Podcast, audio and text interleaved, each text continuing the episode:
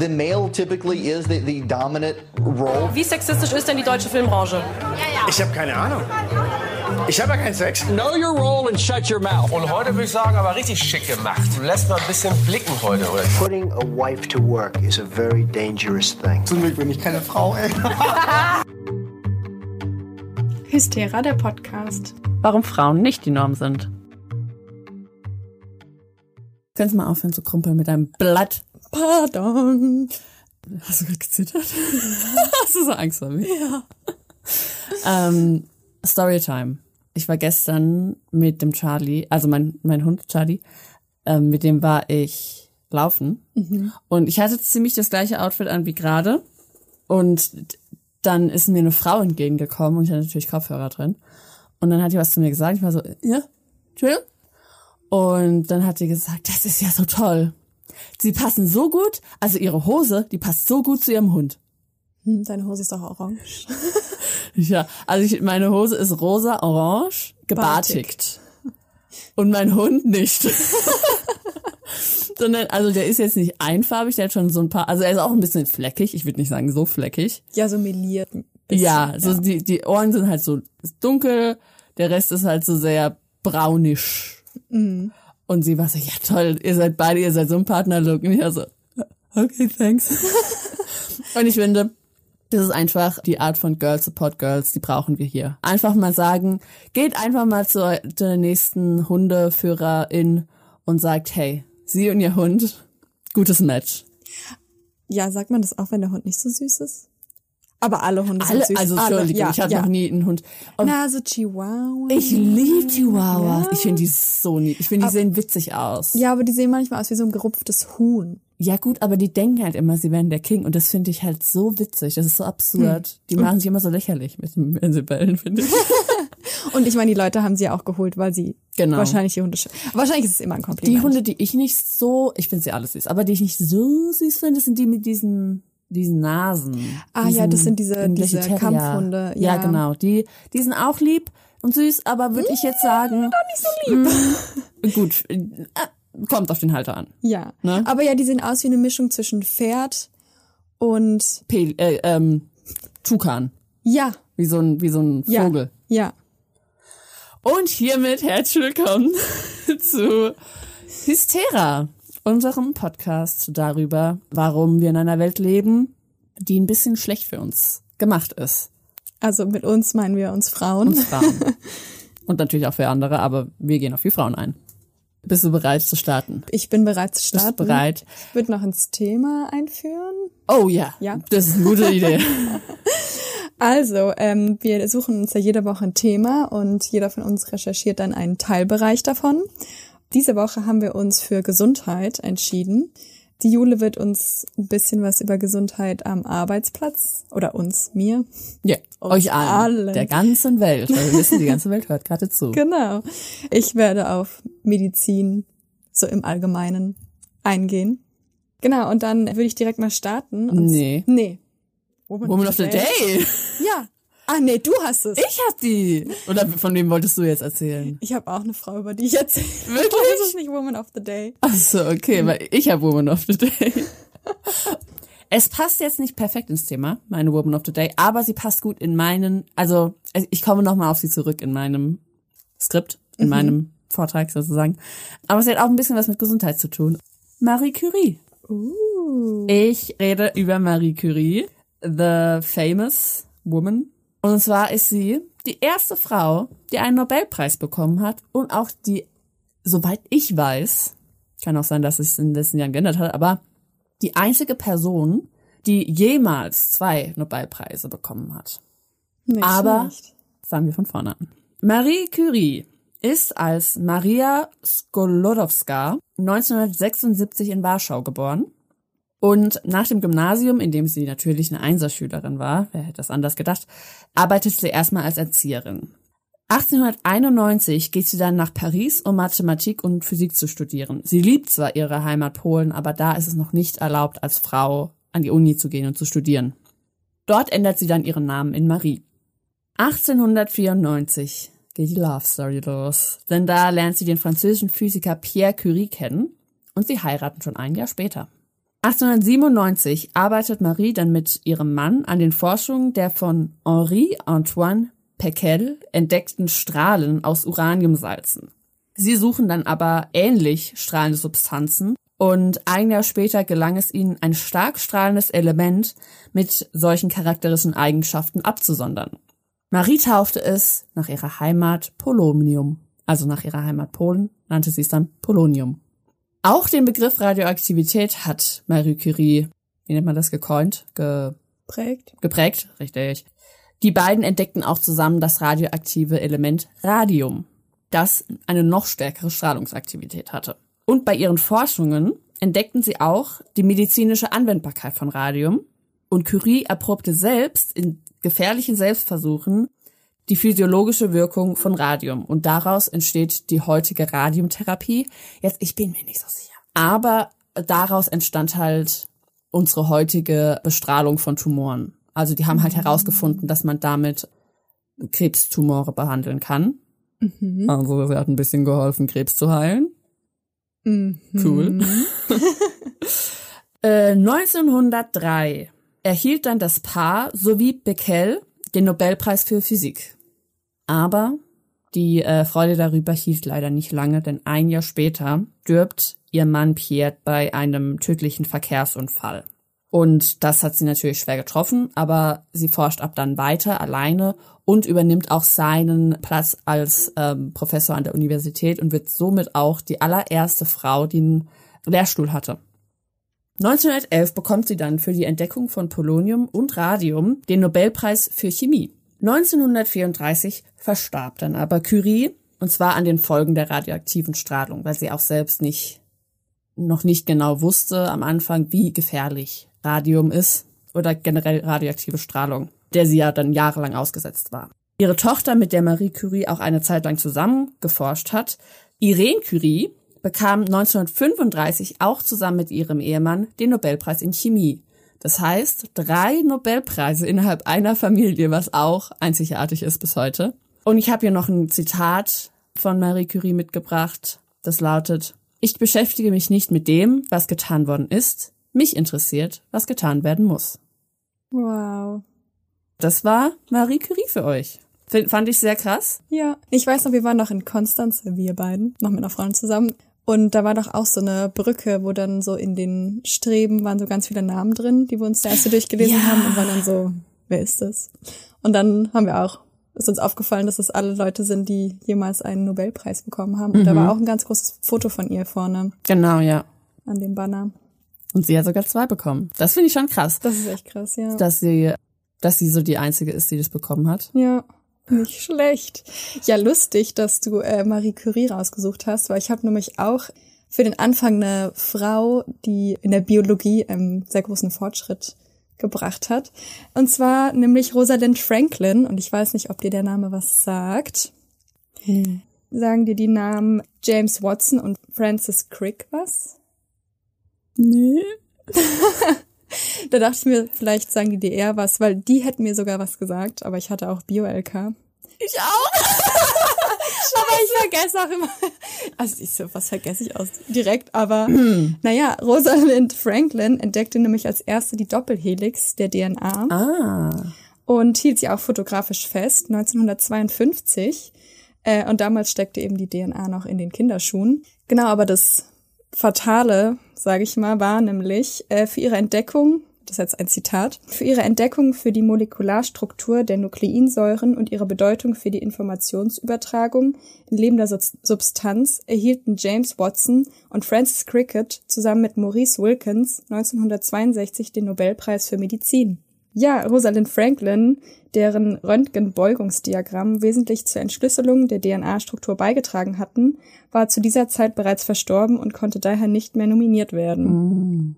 Das ist ja blöd. Ja, Ich, darf ich noch kurz was sagen? Ja. Weil das äh, jetzt auch ganz gut passt. Und zwar wollte auch die Kommission, sage ich jetzt mal, vom Nobelpreis, wollte auch nur Pierre Curie und Breckel den Nobelpreis geben. Und Pierre Curie hat aber gesagt, nee, wir machen das schon noch mit Marie, mit meiner Frau, weil sie ist auch voll der große Bestandteil. Fand Ja. ich auch cool. Ja, das fand ich nämlich da auch so krass, weil ich meine, die hat ja zehn Jahre vorher eigentlich die DNA zum ersten Mal fotografisch festgehalten und hat damit eigentlich so den Grundstein gelegt. Und also ich weiß jetzt nicht, wie es beim Nobelpreis ist, aber ich finde, man könnte ja eigentlich auch noch so im Nachhinein, oder? Keine Ahnung, vielleicht gibt es auch. Aber Keine Ahnung, kenne ich mir Ähm, nicht so gut aus. das habe ich mir auf jeden Fall durchgelesen und dachte mir so, ah ja, Schade. fast drei Männer haben dann Ja. den Nobelpreis bekommen, aber die eine Frau nicht.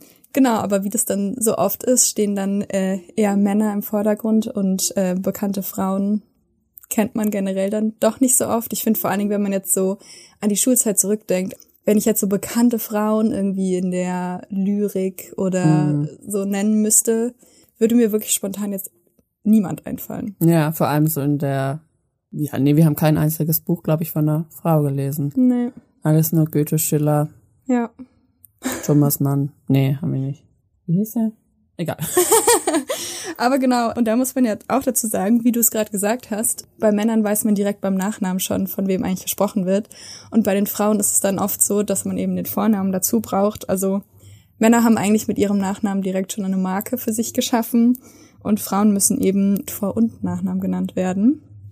In der Forschung, vor allen Dingen auch in der Medizin, liegt eben der Fokus immer noch auf den Männern. Vor allen Dingen in der westlichen Medizin ist es so, dass die Medizin vor allen Dingen auf dem Cis-Mann geeicht ist, mit Ausnahme natürlich von der Gynäkologie. Generell ging man schon früh davon aus, dass es keine grundsätzlichen Unterschiede eigentlich zwischen Männern und Frauen gibt, außer natürlich Größe und der reprodukti reproduktiven Funktion, finde ich ein lustiges Wort. Ähm, ist man am Anfang davon ausgegangen, dass, dass es da nicht so viele Unterschiede gibt und hat deswegen den Mann als Norm genommen. Also der männliche Körper war quasi der menschliche Körper. Und äh, wenn man jetzt Medizin studiert, dann hat man meistens Psychologie und die Psychologie der Frau. Anatomie und die weibliche Anatomie. Also eigentlich ja wie bei den Fußballmannschaften. Äh, Es ist die deutsche Nationalmannschaft und dann die Frauennationalmannschaft. Also die Frau braucht immer noch diesen Vortitel, damit man weiß, ah, okay, Es geht um die anderen. es geht um die anderen und nicht um die Norm. Bereits Aristoteles hat nämlich verkündet, dass der weibliche Körper eine beschnittene Version vom männlichen Körper sei. Ew. Was eigentlich nur so viel heißt, wie die Frau ist weniger als der Mann. Laut ihm war der weibliche Körper quasi von außen nach innen gekehrt, also jetzt bezogen auf die Geschlechtsmerkmale. Und zwar hat er nämlich gesagt, dass die Eierstöcke sind eigentlich gleich wie der Hoden zu sehen und der Uterus ist quasi der weibliche Hodensack. Genau, und der männliche Körper galt für ihn eigentlich als das Ideal, was die Frau nie erreicht hat. Bis ins 20. 20. Jahrhundert hinein äh, mussten sogar die weiblichen Organe als eine Art Krankheit, also mussten für Krankheiten herhalten. Zum Beispiel für Hysterie und Nymphomanie. Ganz typisch, weil die Frauen sind so hysterisch. Und zwar war nämlich die Ursache dafür, richtig, der Wandering Womp, der herumlaufende Uterus. Wo will er denn hin? Ja, das, das haben sie sich alle gefragt und der ist nämlich dämonisch. Bad, bad Uterus. Ja, wäre ein guter Horrorfilm. An alle, die da draußen nach einer Idee suchen für einen neuen Horrorfilm. Ja, mittlerweile ist natürlich bekannt, dass Frauen und Männer Körper unterschiedlich sind und die Frau keine abgespecktere Version quasi vom Mann ist. Also die Wissenschaft hat generell herausgefunden, dass Gewebe, Organsysteme des Körpers und natürlich auch sehr viele geschlechterspezifische Unterschiede es einfach gibt. Ich finde das so Quatsch. Ist mir schon klar, warum die das gesagt haben, weil sie sich einfach bedrängt gefühlt haben von Frauen und immer ihre Überlegenheit sagen müssen. Aber Frauen machen doch Männer. Also wir machen doch in unserem Bauch Männer. Wie können wir denn dann so schlecht sein? Macht okay, man kann nicht logisch damit ähm, argumentieren, weiß ich auch. Aber ich, das macht alles keinen Sinn. Aber das wissen wir auch. Ja, zudem wurde natürlich auch herausgefunden, dass das Auftreten und der Verlauf sowie auch die Ausprägung von vielen menschlichen Krankheiten eben unterschiedlich ist bei Männern und Frauen. Ähm, so grundlegende Funktionsweisen wie zum Beispiel vom Herzen oder von der Lungenkapazität sind eben unterschiedlich. Und trotzdem wird eigentlich der männliche Körper immer noch als der menschliche Körper angesehen, also als die Norm. Eine Analyse von 2008, also der Flo, dein Freund, studiert ja auch Medizin. Da müsste ich, finde ich, auch nochmal, müssten wir nochmal ihn fragen, wie es bei ihm so im Medizinbuch ist. Aber eine Analyse von 2008, und zwar wurden da ganz viele Lehrbücher von den 20 renommiertesten Universitäten in Europa, USA und Kanada wurden da untersucht. Und von 16.329 Büchern, wo eben so Illustrationen, bestimmte Krankheiten quasi oder einfach nur die Anatomie beschrieben haben, die neutrale Körper zeigen sollten, haben dreimal mehr männliche Körper als weibliche Körper abgebildet. Und eine Untersuchung der US-Datenbank, die äh, medizinische Kurse und Studiengänge verzeichnet, kam dann 2006 auf den Schluss, dass nur neun von 95 teilnehmenden Universitäten Kurse anboten, wo von Frauengesundheit unterrichtet wurde. Also von 95 nur neun Universitäten. Und es waren nur zwei Kurse waren verpflichtend. Und zwar zum einen natürlich die Geburtshilfe und zum anderen die Gynäkologie. Guckt man sich eben generell die Lehrpläne von Universitäten an, also generell vom Medizinstudium, ist es halt immer noch so, dass 90 Prozent Männer entscheiden dürfen, was gelehrt wird. Was eigentlich komisch ist, weil es seit 20 Jahren gibt es eigentlich mehr Studentinnen als Studenten bei Medizin. Ähm, was aber natürlich daran liegt, dass die Führungspositionen halt immer noch von Männern besetzt sind und die dürfen eben die Lehrpläne festlegen. Und Gendermedizin ist immer noch eine Nischenmedizin eigentlich, obwohl das eine sehr große Öffentlichkeit eigentlich Interesse daran hätte, nämlich ungefähr 50 Prozent der Weltbevölkerung. Mhm. Und jetzt fragst du dich bestimmt, was ist eigentlich Gendermedizin? Und da kommen wir jetzt, äh, ich bin mir nicht ganz sicher, ob es eine Fun Fact Time ist, weil irgendwie ist es ein bisschen selbsterklärend. Es ist eine Mischung, würde ich sagen, aus Fun Fact Time und das musste ich googeln.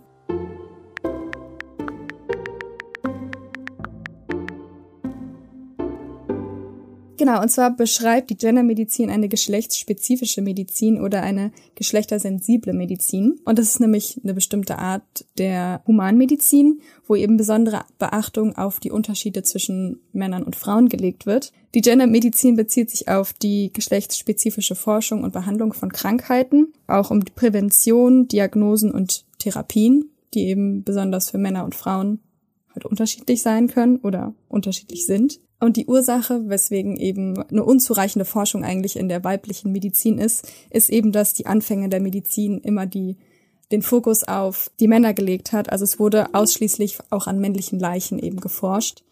Die männliche Anatomie war eben der Standard.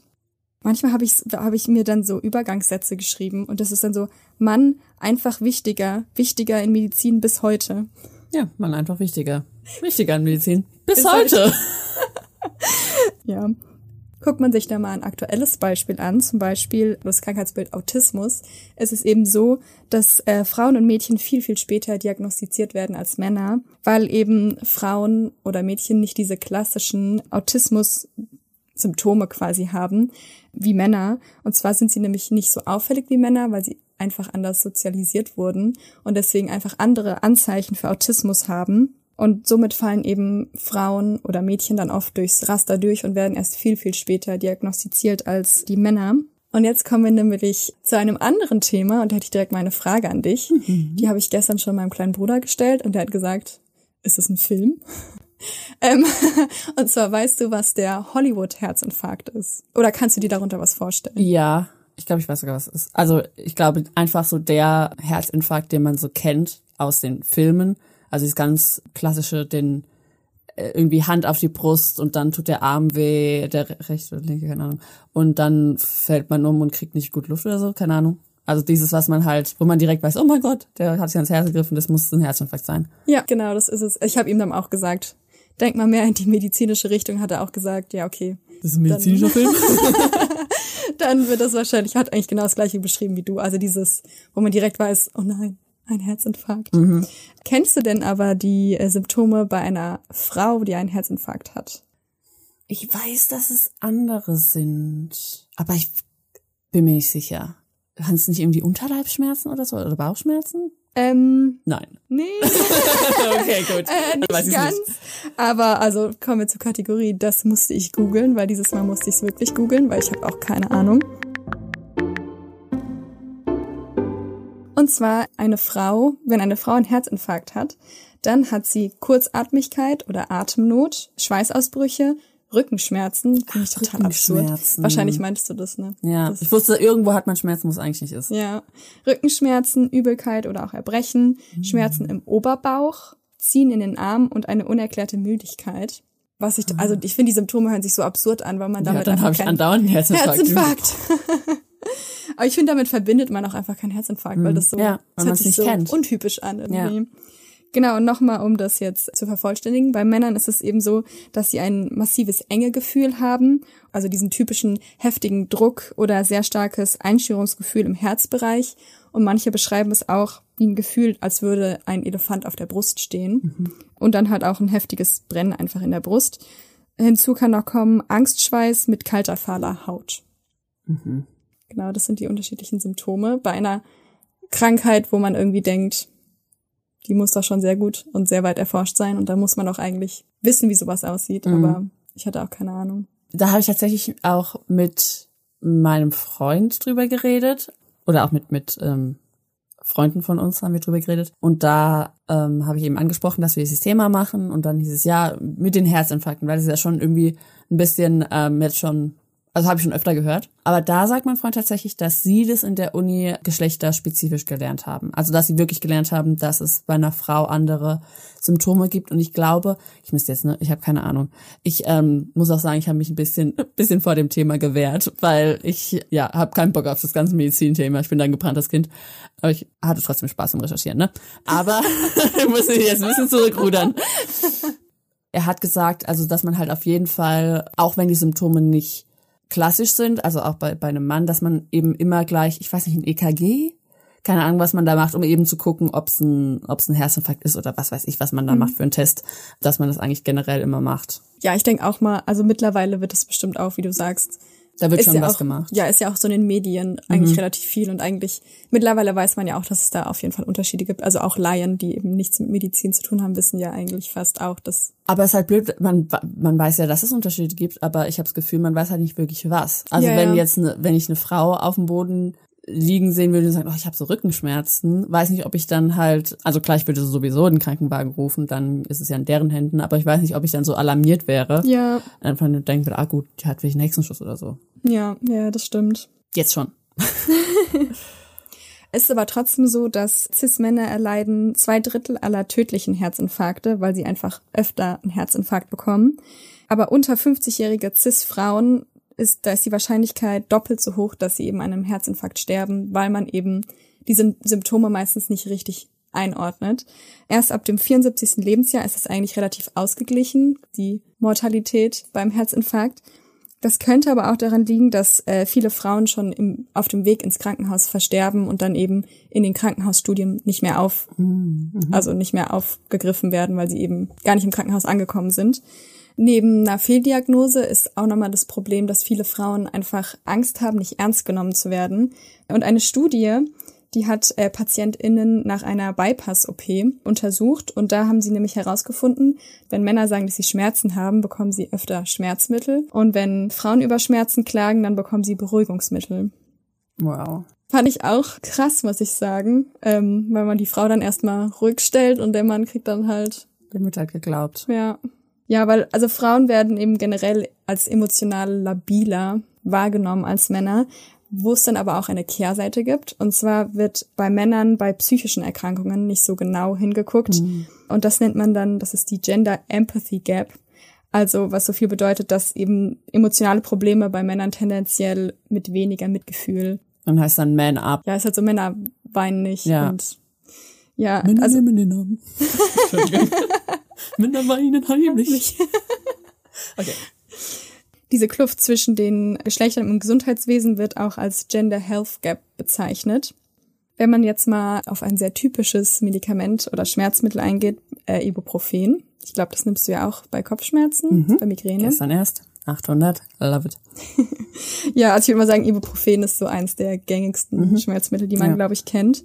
Und da ist es nämlich so, dass die Dosierung wurde eben auf den Mann angepasst. Und wenn man sich den Beipackzettel anguckt, habe ich auch noch nie gemacht. Mhm. Aber wenn man sich da eben die Tabellen anguckt, ich habe es dann jetzt gestern gemacht, ist es eben so, dass die Dosierung für Frauen und für Kinder einfach runtergeschraubt wird. Also Frauen und Kinder sind einfach kleinere, leichtere Männer und dementsprechend kriegen sie einfach eine niedrigere Dosierung. 2001 kam dann zum ersten Mal die Empfehlung von der WHO, dass man doch in Zukunft auch mehr an Frauen testen sollte.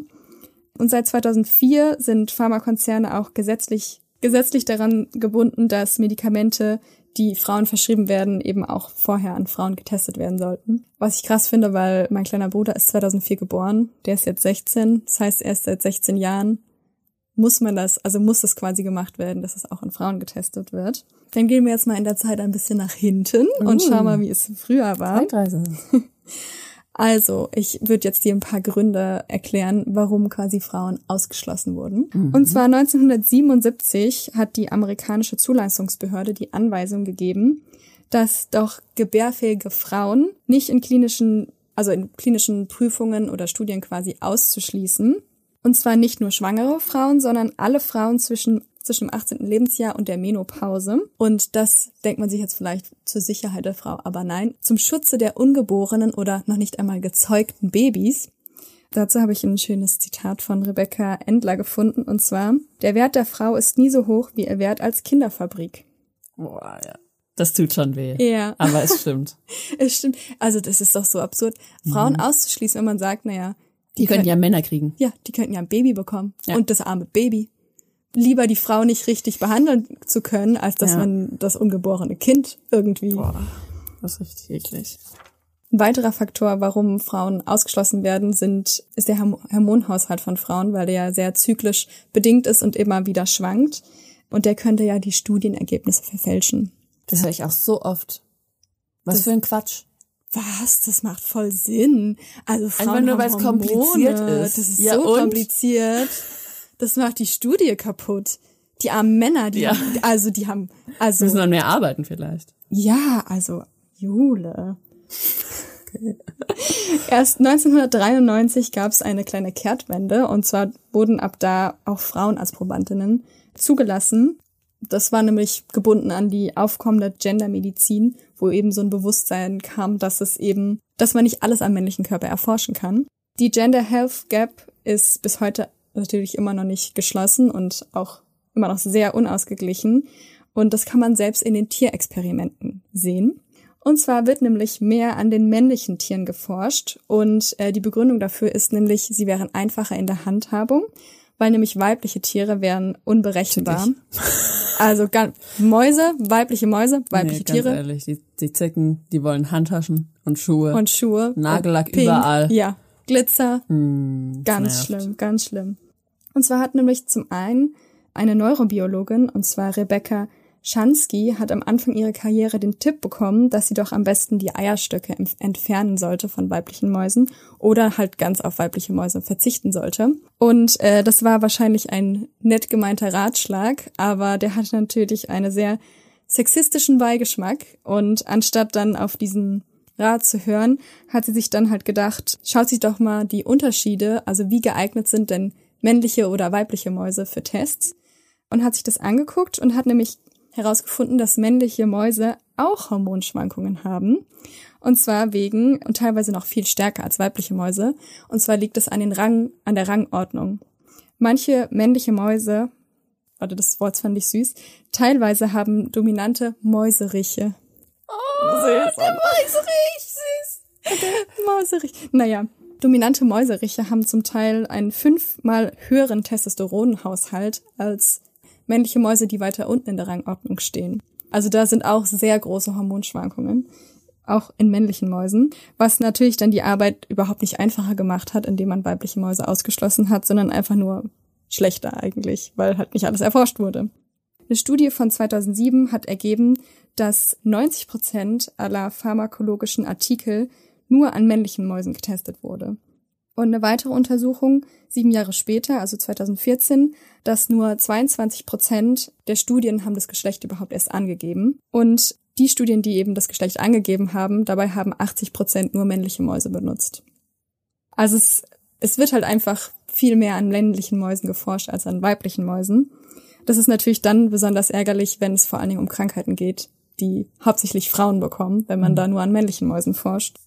Eine Krankheit, die beispielsweise hauptsächlich Frauen bekommen, sind Depressionen. Und zwar haben Frauen ein 70 Prozent höheres Risiko, an Depressionen zu erkranken. Eine Studie hat herausgefunden, dass aber die Wahrscheinlichkeit, dass an männlichen Mäusen geforscht wird, fünfmal höher ist. Also es wird auch bei Depressionen halt hauptsächlich an männlichen Mäusen geforscht. Aber natürlich sind, Män sind Männer keine Mäuse. Sind Männer sind keine Mäuse. Aber natürlich sind äh, Mäuse keine Menschen, sondern Frauen haben natürlich Hormonschwankungen. Und zwar sind, ist es bedingt durch den Zyklus und durch die Verhütung oder auch durch Wechseljahre. Und deswegen bräuchte man halt, um dann ein gutes oder ein einheitliches Ergebnis bekommen, bräuchte man natürlich mehr Frauen, als jetzt, wenn man eine Studie mit nur Männern macht. Die Frage ist dann natürlich auch, zu welchem Zeitpunkt im Zyklus wird, ist die Frau gerade, die dann quasi an der Forschung teilnimmt. Der Hormonspiegel kann eben Antidepressiva sehr stark beeinflussen. Zu einem Zeitpunkt des Zyklus kann es sein, dass die Dosierung viel zu hoch ist und zu einem anderen Zeitpunkt kann es sein, dass es eben viel zu niedrig ist. Aber neben den gewünschten Wirkungen gibt es natürlich immer auch noch Nebenwirkungen oder natürlich gar keine Wirkung. Grundsätzlich haben Frauen 1,5 mal häufiger als Männer Nebenwirkungen. Und das ist natürlich logisch, wenn man halt Frauen nicht in Studien einbezieht oder in die Forschung einbezieht, ist es ja logisch, dass Frauen mehr Nebenwirkungen haben, wenn man die eben nie richtig erforscht hat. Und da habe ich jetzt auch ein schönes Zitat für dich, und zwar von der Jenny, von der Jenny, von Hey, der, Jenny. von der Gendermedizinerin Vera Regitz-Zagrosek. Die arbeitet an der Berliner Charité und die hat in der Doku von STR-F, also Steuerung F, Ah. ähm, Ich kenne Steuerung F, aber ich habe das gerade nicht verstanden. ja, ich, ich habe es auch, ich, also weil der Name wird halt STR unterstrich großes F, also alles groß geschrieben. Ja, aber ich glaube Steuerung F verstanden. Steuerung F, ja. ja, wird halt nicht ausgeschrieben, Steuerung. Aber egal. Ihr wisst ja, was ich meine. Und zwar hat sie da nämlich gesagt, wo kommen wir denn dahin, wenn wir alles auch an Frauen testen müssen? Nachher würde sich herausstellen, dass Frauen andere Medikamente brauchen. Das ist doch viel zu kompliziert für Ärzte. Also sie's das ist natürlich gemeint? ironisch. Ach so, okay. Ich dachte so, Hä? Okay. Ja, aber eigentlich hat sie es auf den Punkt gebracht, weil ja, wenn man halt mal forschen würde, würde wahrscheinlich herauskommen, dass Frauen andere Medikamente brauchen. Und natürlich würde das wahrscheinlich mehr Geld und mehr Zeit kosten, aber wird sich ja auch lohnen, das zu machen. Was man bei Tierexperimenten sehen kann, ist auch bei Zellstudien so. Und zwar ähm, Stand 2011 haben nur 24 Prozent der Zellstudien nach Geschlecht aufgeteilt. Und von diesen 24 Prozent haben 69 Prozent angegeben, dass sie nur an männlichen Zellen geforscht haben. Eine Analyse von 2014, wo Fachzeitschriften analysiert wurden, die eben Zellstudien veröffentlicht haben, haben 76 Prozent das Geschlecht nicht angegeben und selbst im Fall als typisch weibliche Krankheiten erforscht wurden mit Zellen, kam es häufiger vor, dass WissenschaftlerInnen ausschließlich XY-Zellen genutzt haben.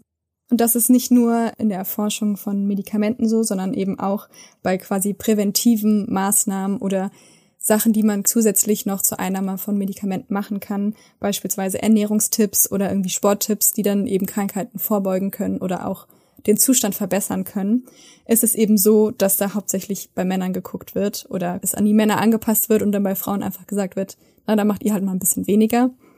2011 gab es von der World Cancer Research Fund, da haben die geguckt, was die Auswirkungen von der Ernährung auf Krebs bringen kann. Und da haben Männer und Frauen haben teilgenommen, aber nur 50 Prozent der Studien wurden nach Geschlechtern aufgeteilt, was dann natürlich auch wieder die Datenlücke eigentlich nur größer macht, weil es ist ja gut, also es ist ja wirklich gut, wenn Frauen mit einbezogen werden, so soll es ja auch sein. Aber wenn man dann nicht nach dem Geschlecht aufteilt, dann bringt es ja wenig, vor allen Dingen bei der, halt bei der Ernährung, weil ja der Stoffwechsel von Frauen und Männern auch so unterschiedlich ist. Es ist aber so, dass Frauen eben im Alter müssten sie oder müssen sie mehr Proteine zu sich nehmen, weil ihre Muskelmasse schneller abgebaut wird als bei Männern. Guckt man sich dann das Immunsystem mal von CIS-Frauen an, funktioniert das eben ganz anders als bei CIS-Männern und es hat Vor- und Nachteile. Östrogen verstärkt nämlich die Immunreaktion bei Virusinfektionen und Testosteron drosselt sie eben, was natürlich bei beispielsweise Corona jetzt für Frauen von vor, also denkt man von Vorteil sein kann, weil eben, wenn Frauen eine Virusinfektion bekommen, bilden sie viel mehr Antikörper aus. Also sie haben eine viel höhere Produktion von Abwehrkräften. Das hört sich natürlich erstmal super an, kann aber natürlich auch dazu führen, dass Frauen bei Impfungen eben gegen Viruserkrankungen eine zu starke Abwehrreaktion haben und darauf dann sehr stark reagieren. Weitere Schwächen des weiblichen Immunsystems ist eben, dass, also dass der Körper sich gegen sich selbst wenden kann. Das resultiert dann in Autoimmunerkrankungen. Gründe dafür sind noch nicht so richtig erforscht worden, warum das bei Frauen so stark ist. Es könnte aber auch daran liegen, dass Frauen eben Kinder austragen und dadurch eine schnellere und ausgeprägtere Immunantwort ausbilden, um eben die Entwicklung vom Fötus oder von Neugeborenen zu schützen. Circa 75 Prozent aller immunerkrankten PatientInnen sind Cis-Frauen, also es sind ungefähr, also Frauen erkranken dreimal häufiger als Männer. Und die richtige Diagnose für eine Autoimmunkrankheit dauert im Schnitt fünf Jahre und fünf ÄrztInnen, die dann eben das Richtige diagnostizieren. Abgesehen vom, vom Mangel an der Forschung und von dem Widerstand der Pharmaindustrie, die eben ihre Vorgehensweise nur sehr schleppend verändern möchte, ist eben noch die Wissensvermittlung sehr schwer, weil wenn etwas erforscht wurde, ist natürlich die Frage, okay, wie kriegen das jetzt alle MedizinerInnen mit und setzen es dann auch möglichst schnell um. Und da liegt nicht nur ein Problem, also in der Wissensübermittlung zwischen Männern und Frauen, sondern auch, es liegt immer ein sehr großer Fokus auf der weißen Medizin. Das heißt, weiße Menschen werden eben bevorzugt. Eine Studie von 2016 hat herausgefunden, das fand ich so, also das fand ich wirklich richtig krass. 50 Prozent aller MedizinstudentInnen, ÄrztInnen und FachärztInnen in der Ausbildung waren der Meinung, dass schwarze Menschen ein anderes Schmerzempfinden hätten als weiße Menschen, weil ihre Haut angeblich dicker sei und sie andere Nervenenden hätten. 50 Prozent haben das 2016 gedacht. 2016. Ach du Scheiße. Und also das ist natürlich Quatsch. Also es gibt keine neurologischen Unterschiede im Schmerzempfinden von unterschiedlichen Ethnien oder Hautfarben. Ja, wie kommen die denn da drauf? Ich, also keine Ahnung. ist halt einfach Rassismus. Also ja. struktureller Rassismus, der halt auch in der Medizin natürlich da ist. Und das sind eben, dadurch, dass eben dieser Fokus auf der weißen Medizin liegt, gibt's eben diese Grundlage einfach für total viele Fehldiagnosen und die dann auch schnell mal zum Tod führen können. Ein Beispiel dafür ist ein Hautscanner, den gibt es seit 2013 in Deutschland und der wird auf Neugeborenenstationen eingesetzt und zwar um Gelbsucht festzustellen bei Neugeborenen. Und dieser Hautscanner, der misst eben den Wert des Bilirubins, also des Abbauprodukts aus der Galle. Und wenn der Körper das eben nicht richtig abbauen kann, dann gibt es eben diese Gelbfärbung von der Haut. Und dieser Scanner arbeitet eben mit, mit einem optischen Verfahren, also mit einem Lichtspektrum, das dann eben diese Verfärbung feststellen kann. Der ist aber halt auf weiße Haut geeicht. Das heißt, bei BIPOC-Babys kann der Scanner eben, also gibt halt eine Fehldiagnose und mhm. ergibt dann quasi fälschlicherweise, dass das Baby halt gesund ist, obwohl es auch krank sein kann. Schwarze Babys und Babys of Color sind generell auch noch in anderen Weisen gefährdet. Und zwar hat eine US-Studie herausgefunden, dass sechs von tausend Babys nicht ihren ersten Geburtstag erleben und die Kindersterblichkeit von nicht weißen Babys ist doppelt so hoch wie die von weißen Babys. Krass. Also echt krass. Und Ursache dafür ist eben eine systematische und vielfältige Nichtgleichbehandlung in medizinischen Einrichtungen von weißen Babys und nicht weißen Babys. Wenn man da mal den Blick auf die Müttersterblichkeit lenkt, ist es also genauso erschreckend. Und zwar ist nämlich die Wahrscheinlichkeit, dass eine schwarze Frau während oder nach der Geburt stirbt, ist dreimal so hoch wie bei einer weißen Frau. In den USA und in Großbritannien ist es sogar fünfmal so hoch. Und statistisch gesehen ist eigentlich, sind eigentlich die Todesursachen sind eigentlich sehr gleich verteilt, aber das medizinische Personal reagiert aber sehr unterschiedlich auf die Beschwerden von den Müttern. Und es gibt natürlich auch immer so äußere Merkmale, an denen man sehen kann, wenn es jemandem schlecht geht, beispielsweise blasse Haut oder blaue Lippen. Das Problem ist aber eben, das wurde halt alles an weißer Haut festgestellt, dass es diese Symptome gibt. Und das ist dann eben schwer bei BIPOC. Sind es Symptome, die man halt oft nicht sehen kann. Und dann komme ich nämlich zu einem Produkt des Tages. Das verlinken wir euch natürlich auch immer in den Show Notes. Und zwar hat der Medizinstudent Malone Mukwende in, also ist ein Medizinstudent aus London, konnte nämlich auch viele äußere Symptome eben an sich selbst auch nicht feststellen und hat dann ähm, mit seiner Uni zusammen selbst klinische Symptome auf brauner und schwarzer Haut fotografiert und dokumentiert. Und das heißt Mind the Gap, a Handbook of Clinical Science on Black and Brown Skin. Und wenn man da mal auf die Internetseite geht, also ist ja auch in den Show Notes, da wird auch dazu aufgerufen, dass wenn man irgendwie merkt, irgendwas fehlt da noch und es ist noch nicht vollständig, dann kann man da auch seine, kann man auch Fotos hinschicken und eben das noch ergänzen. Jetzt frage ich dich mal, in welchem Jahr denkst du, wurde dieses Buch veröffentlicht? Wo zum ersten Mal klinische Symptome an schwarzer und brauner Haut festgehalten wurde? Ich gehe mal von sehr spät aus. Mhm. Ich sag 2016. 2020. Zwei Letztes Jahr. Letztes Jahr im August. Das ist das allererste Buch seiner Art. Wurden zum ersten Mal Symptome auf nicht weißer Haut festgehalten. Okay. Also absurd. Krass. Ja, ja. Man sieht eigentlich, dass eben die Einbeziehung von, von Frauen in Studien oder auch von BIPOC eben immer noch fehlt oder da noch eine sehr große Lücke einfach ist, die man jetzt so nach und nach versuchen muss zu schließen, damit eben Frauen oder BIPOC sinnvolle medizinische Ratschläge bekommen und dass es eben nicht mehr zu so vielen Fehldiagnosen oder Komplikationen führen kann, die dann zum Tod eben führen. Die Medizin ist oder war eben jahrtausende lang auf den männlichen Körper als der menschliche Körper genormt und die Folgen davon sind eben große Datenlücke hinsichtlich des weiblichen Körpers.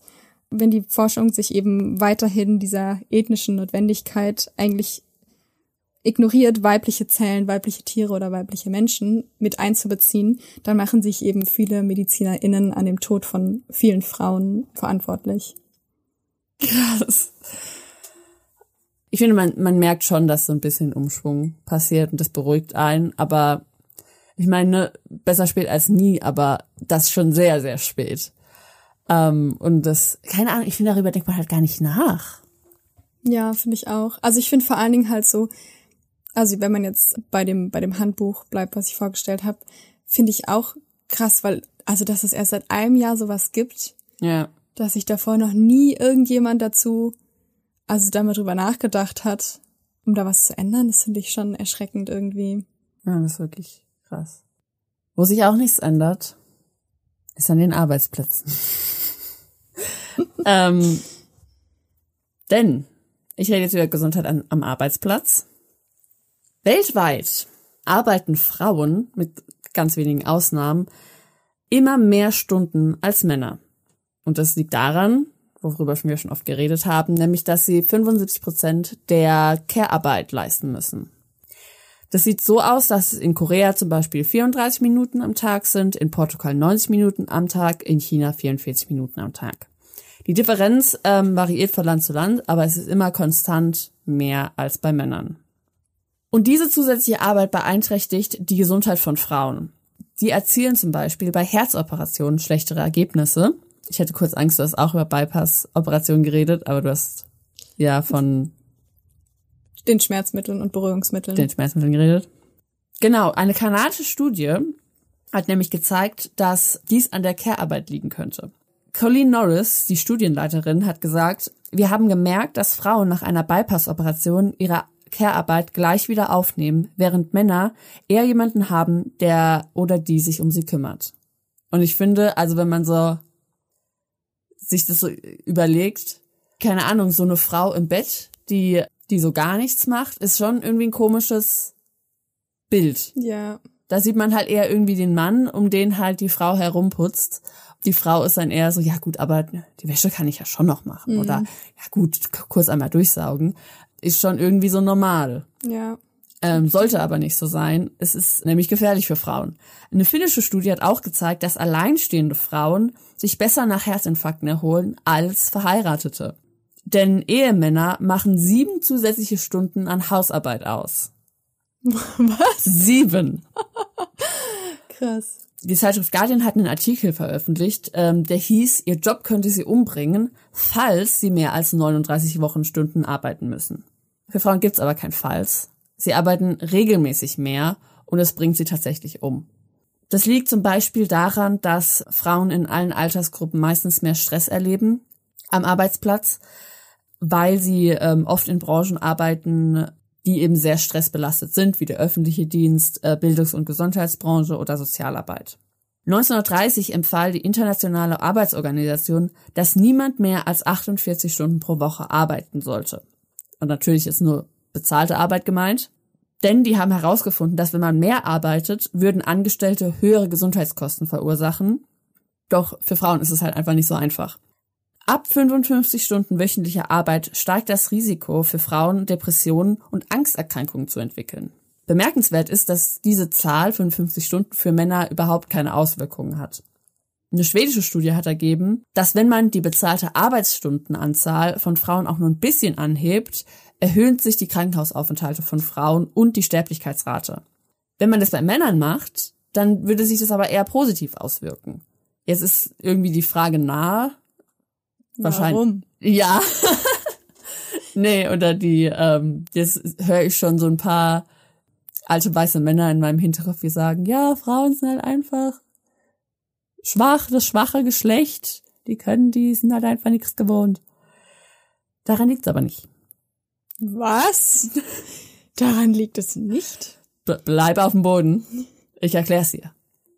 Diesen Unterschied gab es nämlich nicht, wenn beide Geschlechter kaum Care-Arbeit zu leisten haben. Also es waren wahrscheinlich dann alleinstehende Frauen, die noch keine Kinder haben und jetzt, ne, die halt noch nicht so viel Care-Arbeit haben. Das heißt also, es liegt einfach an der Care-Arbeit. Außerdem ist die Sicherheit von Arbeitsplätzen immer besser geworden mit den Jahren. Aber nur für Männer. Für Frauen steigt nämlich die Anzahl an Arbeitsunfällen oder Krankheiten, die durch die Arbeit verursacht wurden, genau. Schuld ist wieder der Gender Data Gap. Die Arbeitsforschung konzentriert sich nämlich nur auf traditionell männerdominierte Branchen. Wir wissen alles über das Heben von schweren Lasten auf Baustellen, aber weibliche Pflege- und Reinigungskräfte heben manchmal viel mehr als ein oder viel schwerere Lasten als ein Bau- oder Bergarbeiter. Außerdem können sich Frauen nicht wie die meisten, wahrscheinlich die meisten Berg- und Bauarbeiter nach der Arbeit einfach hinlegen und ausruhen, sondern da geht halt Kochen, Putzen und Schleppen weiter. Die Brustkrebsraten sind in den Industrieländern in den letzten 50 Jahren signifikant gestiegen. Woran liegt es? Es werden aber keine Daten über die Arbeitsumgebung von weiblichen Tätigkeiten erforscht und deswegen wissen wir den Grund dafür nicht. Rory O'Neill, Professor für Arbeits- und Umweltstrategien, sagt, wir wissen alles über Staublungenerkrankungen bei Minenarbeitern. Das gilt so nicht für die physische oder chemische Exposition bei Frauenarbeit. Das liegt halt daran, dass Krankheiten wie Krebs eine sehr lange Latenzphase haben. Also bis halt jemand stirbt oder ernsthaft erkrankt, dauert es halt sehr lange es kann Jahrzehnte dauern, bis es halt so viele Tote gibt, dass man da irgendeinen Zusammenhang oder irgendeinen Schluss ziehen könnte. Wenn halt ein Bauarbeiter ein Stein auf den Kopf fällt, kann man relativ schnell erkennen, an was es halt gelegen hat. Und das Problem ist halt auch, dass alle Chemikalien am Durchschnittsmenschen wieder erforscht wurden. Das ist der 70-Kilo-Mann. Aber Männer und Frauen haben, wie du schon erzählt hast, verschiedene Immunsysteme und Hormone, die bei der Aufnahme von Chemikalien eine Rolle spielen. Frauen sind kleiner oft und ähm, haben eine dünnere Haut, was bei der Aufnahme von Giftstoffen bedeutet, dass sie eben geringere Mengen bei ihnen schon sehr viel gefährlicher sein können als bei Männern. Frauen haben auch mehr Körperfett und darin könnten sich auch Chemikalien ansammeln und darin gespeichert bleiben. Aber wenn diese Chemikalien getestet werden, werden sie meist halt sehr isoliert getestet, also nur die eine Chemikalie und als einmalige Exposition, also dass man einmal halt damit in Berührung kommt. Das ist aber natürlich überhaupt nicht die Realität von Frauen. Weder zu Hause noch bei der Arbeit. Nehmen wir Nagelstudios als Beispiel. In denen arbeiten zum größten Teil Frauen und die arbeiten mit Chemikalien, die mit Krebs, Fehlgeburten und Lungenkrankheiten in Verbindung gebracht werden. Und nach ihrer bezahlten Arbeit, wo sie mit diesen Chemikalien eben arbeiten, gehen sie nach Hause und sind dort Putzmitteln ausgesetzt, die auch Chemikalien enthalten. Und wir haben halt keine Ahnung, wie diese Chemikalien miteinander dann reagieren. Außerdem sind in vielen Kosmetika, Putzmitteln und Plastikarten die sogenannten endokrinen Disruptoren enthalten. Diese stören Geschlechtshormone und lösen eine Veränderung in der Zell- und Organfunktion aus. Es gibt aber nur wenig Forschung, wie sich das auf Frauen auswirken kann. Man schätzt jedoch, dass ähm, nach zehn Jahren an einem Arbeitsplatz, an dem eine Frau mit brustkrebserregenden Stoffen oder eben diesen endokrinen Disruptoren ausgesetzt ist, steigt ihr Risiko, Brustkrebs zu bekommen, um 42 Prozent. Aber die Regulierung oder Erforschung von diesen Stoffen ist halt sehr lückenhaft. Und diese geschlechterbezogene Lücke führt einfach dazu, dass Frauen sterben. Und so etwas gab es schon einmal. Und jetzt machen wir eine Reise in die Vergangenheit. Oh, die zweite Reise. Die zweite Reise. Und zwar 1917 sind wir jetzt. Und hier haben wir eine Gruppe von jungen Mädchen und die freut sich total, weil sie endlich einen Job bekommen haben. Sie arbeiten in einem großen Lagerhaus in Orange, New Jersey und sie machen zwar eine sehr langweilige, repetitive Aufgabe, aber sie freuen sich, ihren Teil für die Gesellschaft zu leisten und sie werden auch sehr gut bezahlt. Sie bemalen nämlich Zifferblätter von Uhren und die sollen auch die Soldaten im Krieg, weil im Moment ähm, ist Krieg, und die Soldaten sollen auch diese Uhren bekommen und dann sind sie natürlich auch stolz, dass sie was zu den Kriegsbemühungen beisteuern können. Das Besondere, die Farbe, mit denen sie die Zahlen auf die Uhren malen, leuchtet von ganz alleine. Das ist natürlich dann toll für die Soldaten, weil ähm, wenn sie nachts eben auf dem Feld, also ne, im Krieg sind, dann ähm, können sie einfach die Uhr lesen, ohne dass sie jetzt irgendwie, ein, ähm, irgendwie das anleuchten müssen und so dann halt besser vom, äh, vom, vom Feind gesehen werden. Aber was ist denn das für eine magische Farbe, damit es einfach leuchten kann? Es ist Radium. Und ich spreche von den Radium Girls. Über Radium war damals noch nicht so viel bekannt. Es wurde gerade entdeckt von unserer lieben Marie Curie. Und wir kommen zu unserem Produkt des Tages. Ich zeige dir mein Bild.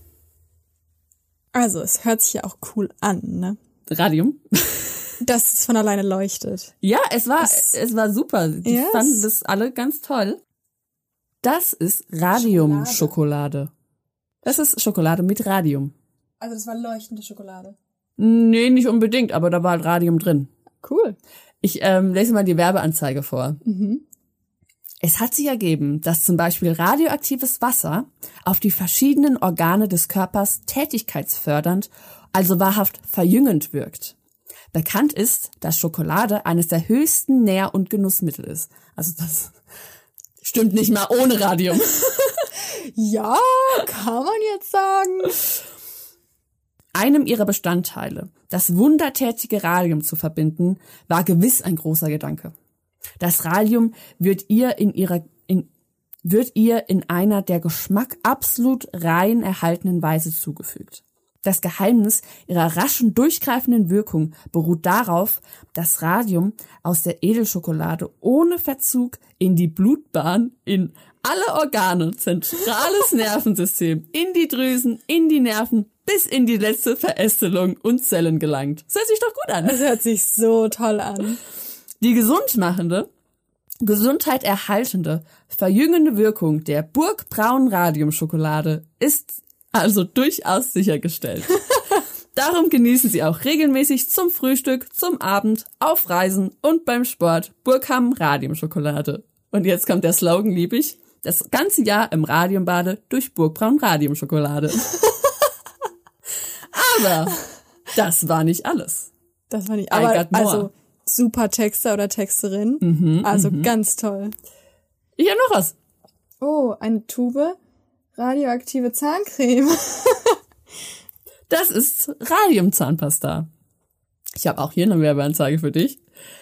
Was leistet Doramat? Also das ist äh, Doramat radioaktive Zahncreme.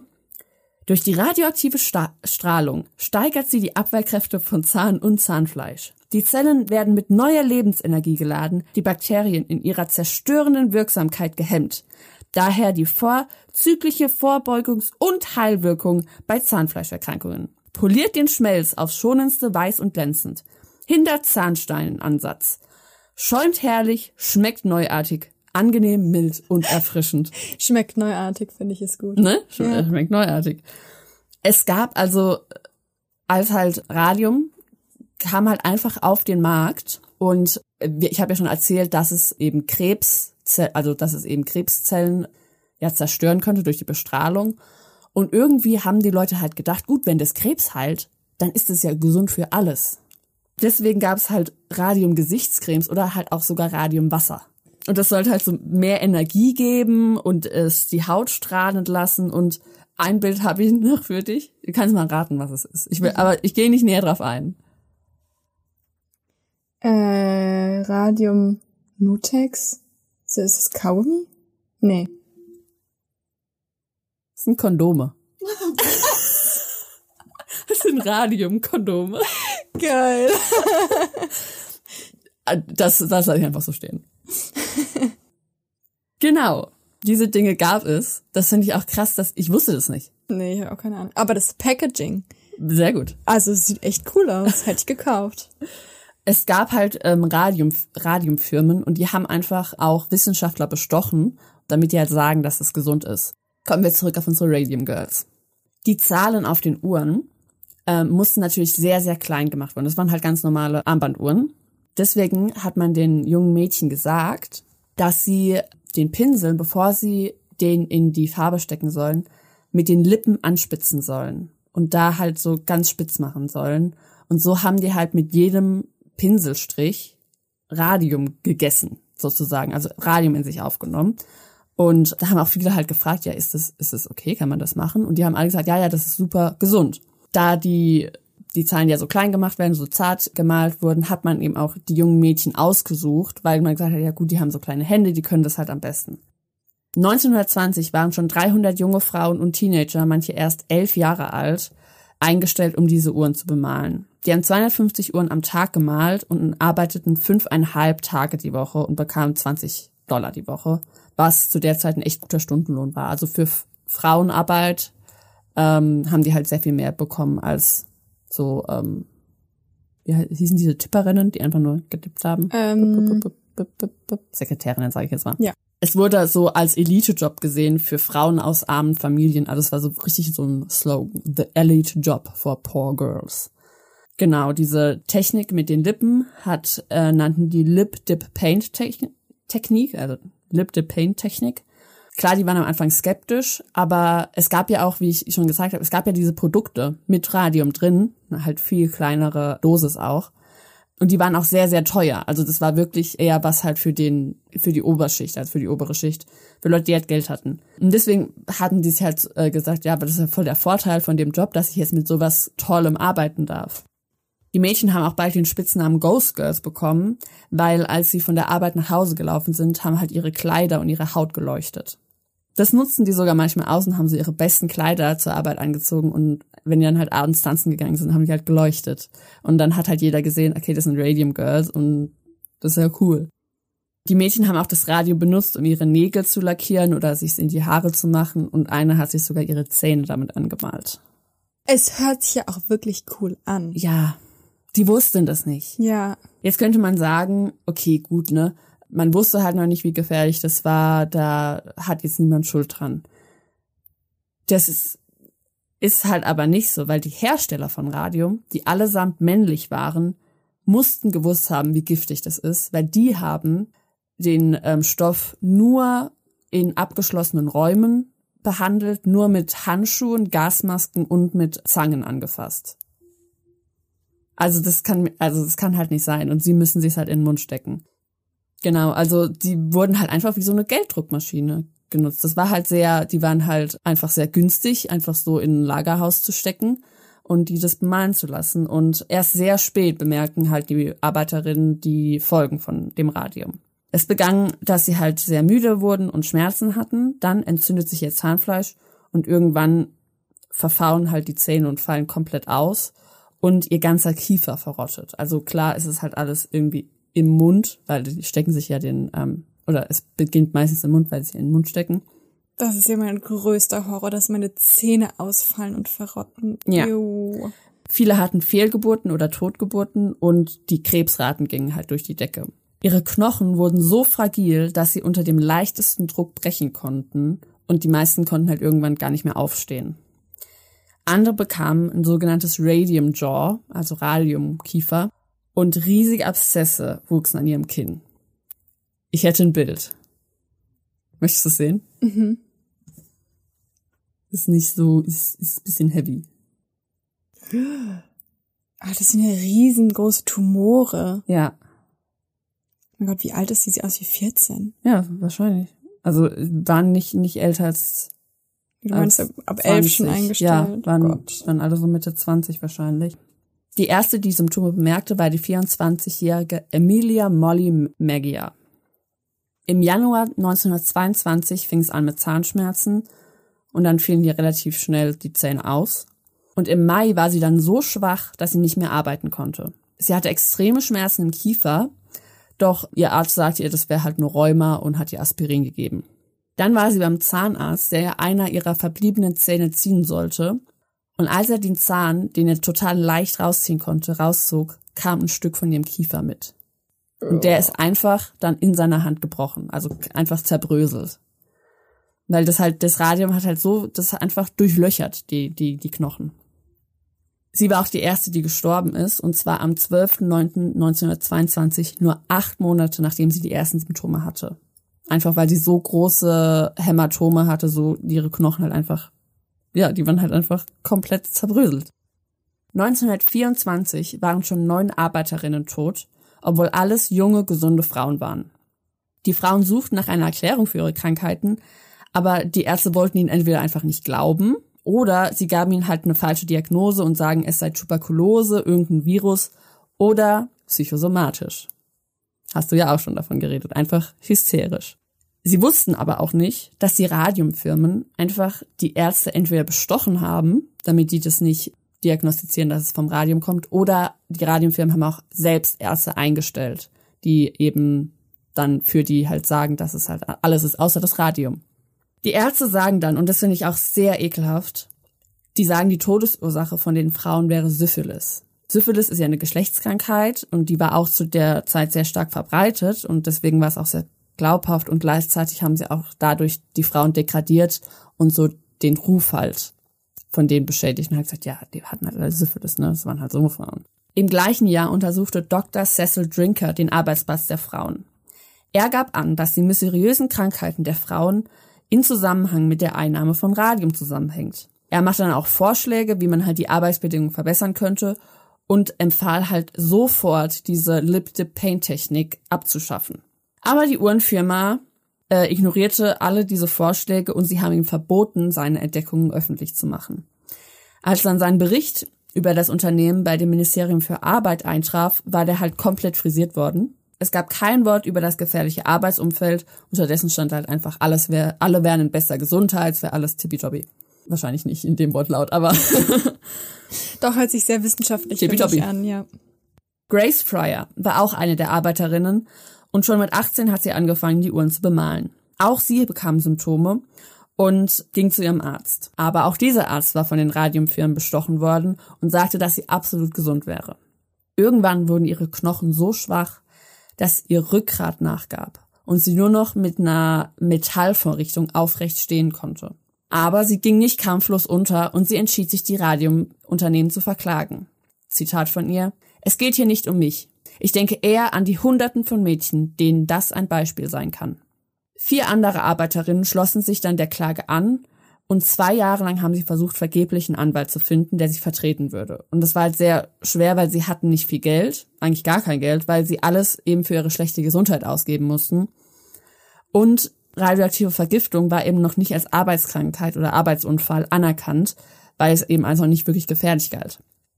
Dann machte der Gerichtsmediziner Harrison S. Martland bald aber eigene Untersuchungen bei den Radiumunternehmen. Denn ein Mann ist nämlich auf die gleiche Weise gestorben. Und da hat man gedacht, oh, da müssen wir aber mal gucken. Das war übrigens, da will ich nur kurz drauf eingehen, aber das fand ich auch so verrückt. Da war ein Sportler, der, der war Golfer und der hat sich den Arm gebrochen. Und ähm, es gab auch äh, Radiummedizin, ich weiß nicht mehr genau, wie sie das genannt haben, aber es war so ein kleines Fläschchen und da war halt auch Radium mit drin und das hat, da haben gesagt, über 20 Krankheiten würde das halt heilen, von Depressionen bis Krebs, bis Erektionsstörungen so. Und dann hat der ähm, sein Arzt ihm das verschrieben. Und zwar er sollte eine Flasche in der Woche trinken. Und er fand das aber richtig gut und hat irgendwann drei Flaschen am Tag getrunken. Und zwar über Jahre. Und irgendwann ist ihm einfach der Kiefer abgefallen. Einfach blub, blub. Genau.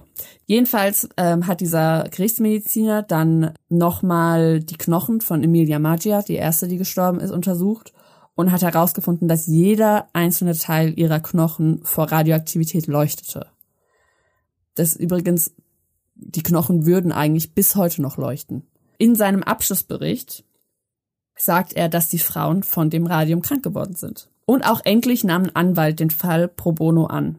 Sie verklagten dann die Radiumfirma US Radium zu einem Schadensersatz von 250.000 Euro jeweils, also für jede Frau. Doch die verbleibenden Radium Girls waren eben alle sehr, sehr schwer krank. Und eine sagte, und das bricht mir fast das Herz, sie braucht den Schadensersatz, um ihre Beerdigung zu bezahlen. Und wenn sie das kriege, will, wenn sie den Schadensersatz kriegt, dann will sie ganz viele Rosen. Oh.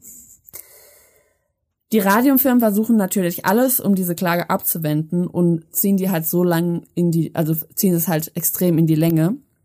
Und es vergingen drei Jahre, bis rechtliche Schritte eingeleitet wurden. Und in der Zeit verstarben weitere 13 Arbeiterinnen. Auch der Erfinder der Farbe, weißt du, wie die hieß? Habe ich gar nicht erzählt. Radioactive. Undark. Also undunkel. wow. Jedenfalls, ähm, der Erfinder der Farbe verstarb auch an ähm, den Folgen von der Verstrahlung und das half ihnen auch vor Gericht eben das zu beweisen, dass sie von dem Radium krank geworden sind. Am Ende konnten sie sich aber außerhalb des Gerichts einigen und zwar zu einem Schadensersatz von nur 10.000 Dollar jeweils. Das wären heute etwa 150.000. Aber sie bekommen auch noch 600 Dollar zusätzlich jedes Jahr, wie so eine Rente. Und alle Kosten, die durch ihre Krankheit verursacht werden, werden auch gedeckt. Jedoch keine der Frauen überlebt noch länger als zwei Jahre. Im Gegenzug aber muss sich das Radiumunternehmen keine Schuld eingestehen. Also sie muss kein Statement machen, dass es irgendwie, also es wurde nie halt dann gesagt, dass es deren Schuld war. Und der Vorsitzende von US Radium, Clarence Lee, sagt, Zitat, Leider haben wir sehr viele Menschen Arbeit gegeben, die körperlich nicht in der Lage waren, in anderen Industrien zu arbeiten. Dazu gehörten Krüppel und ähnlich beeinträchtigte Personen. Was wir als Akt der Freundlichkeit gesehen haben, wurde jetzt gegen uns verwendet. Der, What the fuck? der sagt also, die waren halt vorher krank und wir, tollen Messias, haben denen halt Arbeit gegeben und jetzt tun die so, als wären wir das gewesen. Es ist nicht so was Ekelhaftes, oder? Also da kann ich wirklich. What? Wahrscheinlich sind in, in dieser Firma, also es war ja die in Orange, New Jersey, da sind 112 Arbeiterinnen an ihren Strahlenschäden verstorben. Ihr Streben nach Schadensersatz aber war eines der ersten Fälle, bei denen ein Arbeitgeber für die Gesundheit seiner Angestellten verantwortlich gemacht wurde. Ihr Fall führt auch dazu, dass die US-Regierung die Occupational Safety and Health Administration gegründet hat, die noch heute für sichere Arbeitsbedingungen für alle Arbeitnehmer sorgt. Außerdem wird 1937 auch Radium außerhalb von medizinischem Bereich komplett verboten. Und Kate Moore, die ein Buch über die Radium Girls geschrieben hat, sagt, man sollte diese Geschichte als Warnung sehen darüber, dass die Wirtschaft oft der Profit eben wichtiger ist als die Menschen. Das letzte Radium Girl ist übrigens mit über 100 Jahren 2014 gestorben denn sie hat nur eine Woche dort gearbeitet und hat halt gesagt, sie findet den Geschmack von dem Radium eklig und sie möchte diese Lip-Dip-Paint-Technik nicht benutzen. Und da wurde sie gefeuert. Und heute sagt sie halt, ja, hätte, würde sie ihren Chef sehen, sie würde wahrscheinlich dem danken. Hm. Das sind die Radium Girls. Und ich finde, sie sind schon irgendwie Vorbilder. Ja. Die haben wirklich für sich eingestanden. Ja. Und für ihre Gesundheit. Aber echt ein krasser Fall. Also, oha es ist halt so, wenn man das liest, man denkt, also klar, die wussten es einfach nicht. Das ist wie wenn man uns sagen würde, Eistee ist halt, äh, ist eigentlich giftig. Wir, also, die haben halt einfach gesagt, hey, das ist ein voll cooles neues Ding. Das ja. kann Krebs heilen. Das ist ja super gesund. Und wenn man das jetzt aber so liest, man weiß ja ganz genau, dass man halt äh, so weit wie möglich weg sein soll von radioaktiver Strahlung. Und die machen sich dann die Haare und auf die Zähne. Aber die, mit denen wurde halt einfach, die wurden einfach benutzt. Ja. Die haben halt sehr viel Geld mit denen verdient und da war es halt egal, wie viele davon sterben. Ja, vor allen Dingen, wenn du halt sagst, dass die da in der Forschung halt schon ganz anders mit dem Material umgegangen sind. Ja, genau. Die wussten, also die, die das hergestellt haben, die wussten das, ja. dass das nicht so cool ist. Aber wäre wahrscheinlich sehr viel teurer gewesen, wenn man denen halt allen noch Handschuhe angezogen hätte und äh, wäre das überhaupt funktioniert, keine Ahnung. Ja, und vor allem, das war nicht die einzigste Firma, die das gemacht hat. Es gab halt noch sehr, sehr viele andere. Mhm. Und es sind sehr, sehr viel mehr Leute daran gestorben. Ja, ist halt auch krass, wenn man dann halt sagt, na ja, da sind jetzt schon so viele Frauen dran gestorben, die haben bestimmt alle Geschlechtskrankheiten. Aber wenn da ein Mann dran stirbt, dann Genau.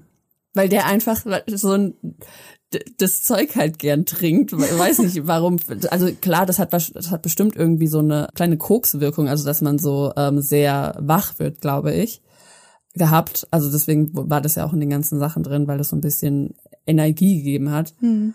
Und der, wenn der dann stirbt, dann ist es die große Tragik. Aber die, die einfach nur ihren Lebensunterhalt versucht haben zu verdienen, ja, die waren halt, die hatten halt irgendwas anderes. Die, ne, die haben halt einfach nur gemeckert und waren hysterisch. ja. Die Radium Girls sind schwierig geblieben und haben für sich eingestanden, für ihre Rechte und für ihre Gesundheit. Und das solltet ihr auch. Bleibt, Bleibt schwierig. It is no longer acceptable to discuss women's rights as separate from human rights. This has to stop. We cannot all succeed when half of us are held back. It is time to break the silence.